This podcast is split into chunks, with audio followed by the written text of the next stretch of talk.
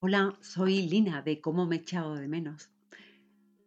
Hoy quiero empezar hablando de Helen Keller, que a los 16 meses de edad se quedó sorda, ciega y muda.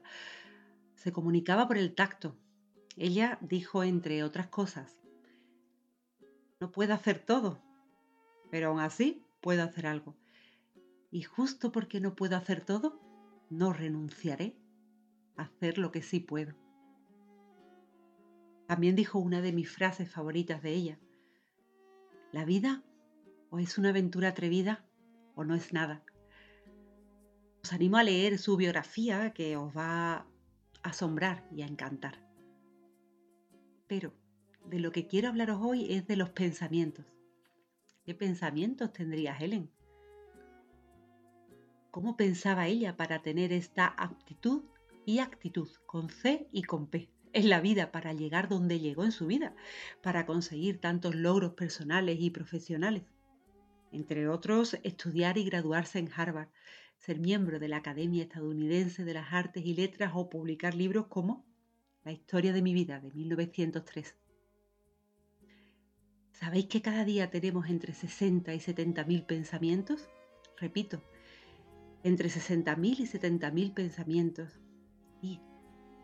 Que al siguiente día repetimos el 90% de los pensamientos que tuvimos el día anterior. Eso sin contar con que muchos de ellos son negativos. Entonces, imaginad lo importante que es conocer y controlar los pensamientos que tenemos cada día y que nos repetimos y repetimos y repetimos. ¿Son pensamientos de calidad?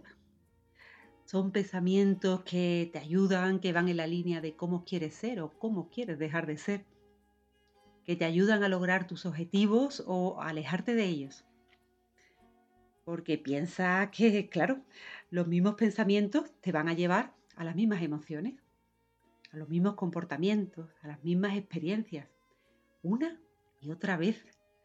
En definitiva, irán conformando tu futuro, tu destino y lo habremos hecho nosotros, nuestro destino.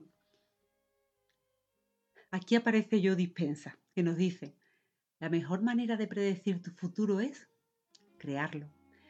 Y añade Cesare Pavese, el destino es lo que ha sucedido y todavía no sabemos qué ha sucedido.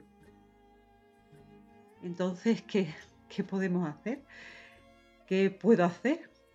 Es que es fácil hablar y decir, cambia tus pensamientos, Ea. Y me quedo tan pancha. Pensamientos que llevo teniendo 20, 30, 40 años y que asusta un poco afrontar. Pensamientos que nos tienen atrapados y que están enraizados en nuestra cabeza, bien agarrados, como esos árboles centenarios que extienden sus raíces metros y metros debajo de tierra. Así de sólidamente están arraigados nuestros pensamientos. Pero, ¿nos hacen bien? ¿Nos hemos hecho adictos a ellos? Adictos, pues aunque sean negativos y nos hagan daño, no podemos dejar de volver a ellos día tras día. Y otra pregunta, ¿nos hemos hecho adictos al sufrimiento? ¿A base de día tras día tener los mismos pensamientos? Bueno, pasemos a la acción. Os sugiero una serie de puntos fáciles que no llevan ni mucho tiempo ni mucho esfuerzo. Eso sí, piden perseverancia, constancia, convicción. 1. Tú no eres tus pensamientos. No eres tus pensamientos, tus pensamientos no eres tú. Cuantísimas veces nuestras creencias y pensamientos no son en realidad nuestros los hemos asumido, es más, los hemos integrado en nuestro ser y creemos, estamos convencidos de que nos definen y por tanto condicionan nuestra vida, nuestras relaciones, amistades, trabajo. Resulta que vienen de nuestro entorno más cercano, familia, personas relevantes para nosotros. ¿Qué etiqueta te pusieron y te creíste y pensaste que era verdad verdadera? Precisamente por la persona de quien venía. ¿Eras el gordo? la tonta, el que no vale, la que no sabe hacer nada bien, el que lo estropea todo? ¿O eras el bueno, simpático, perfecta, que conlleva también una presión considerable? Me gustaría terminar este punto diciendo, no permitas que nada ni nadie te haga sentir menos de lo que en realidad eres, ni siquiera tú mismo, ni siquiera tú mismo.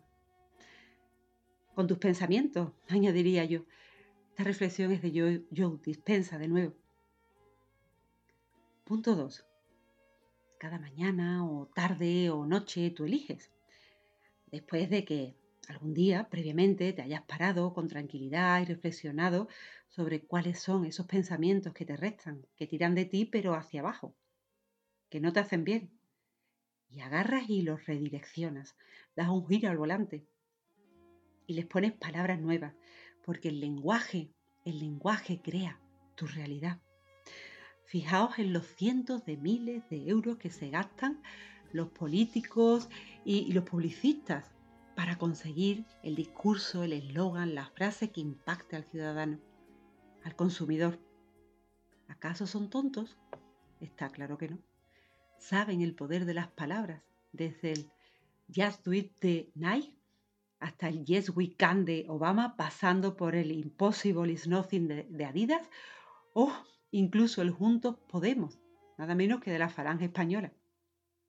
Bien, la propuesta que te hago para dar el giro al volante y cambiar el camino que ya tienes tan asentado en tu mente es cambiar tus pensamientos, cambiando las palabras que te dices, las afirmaciones que te haces.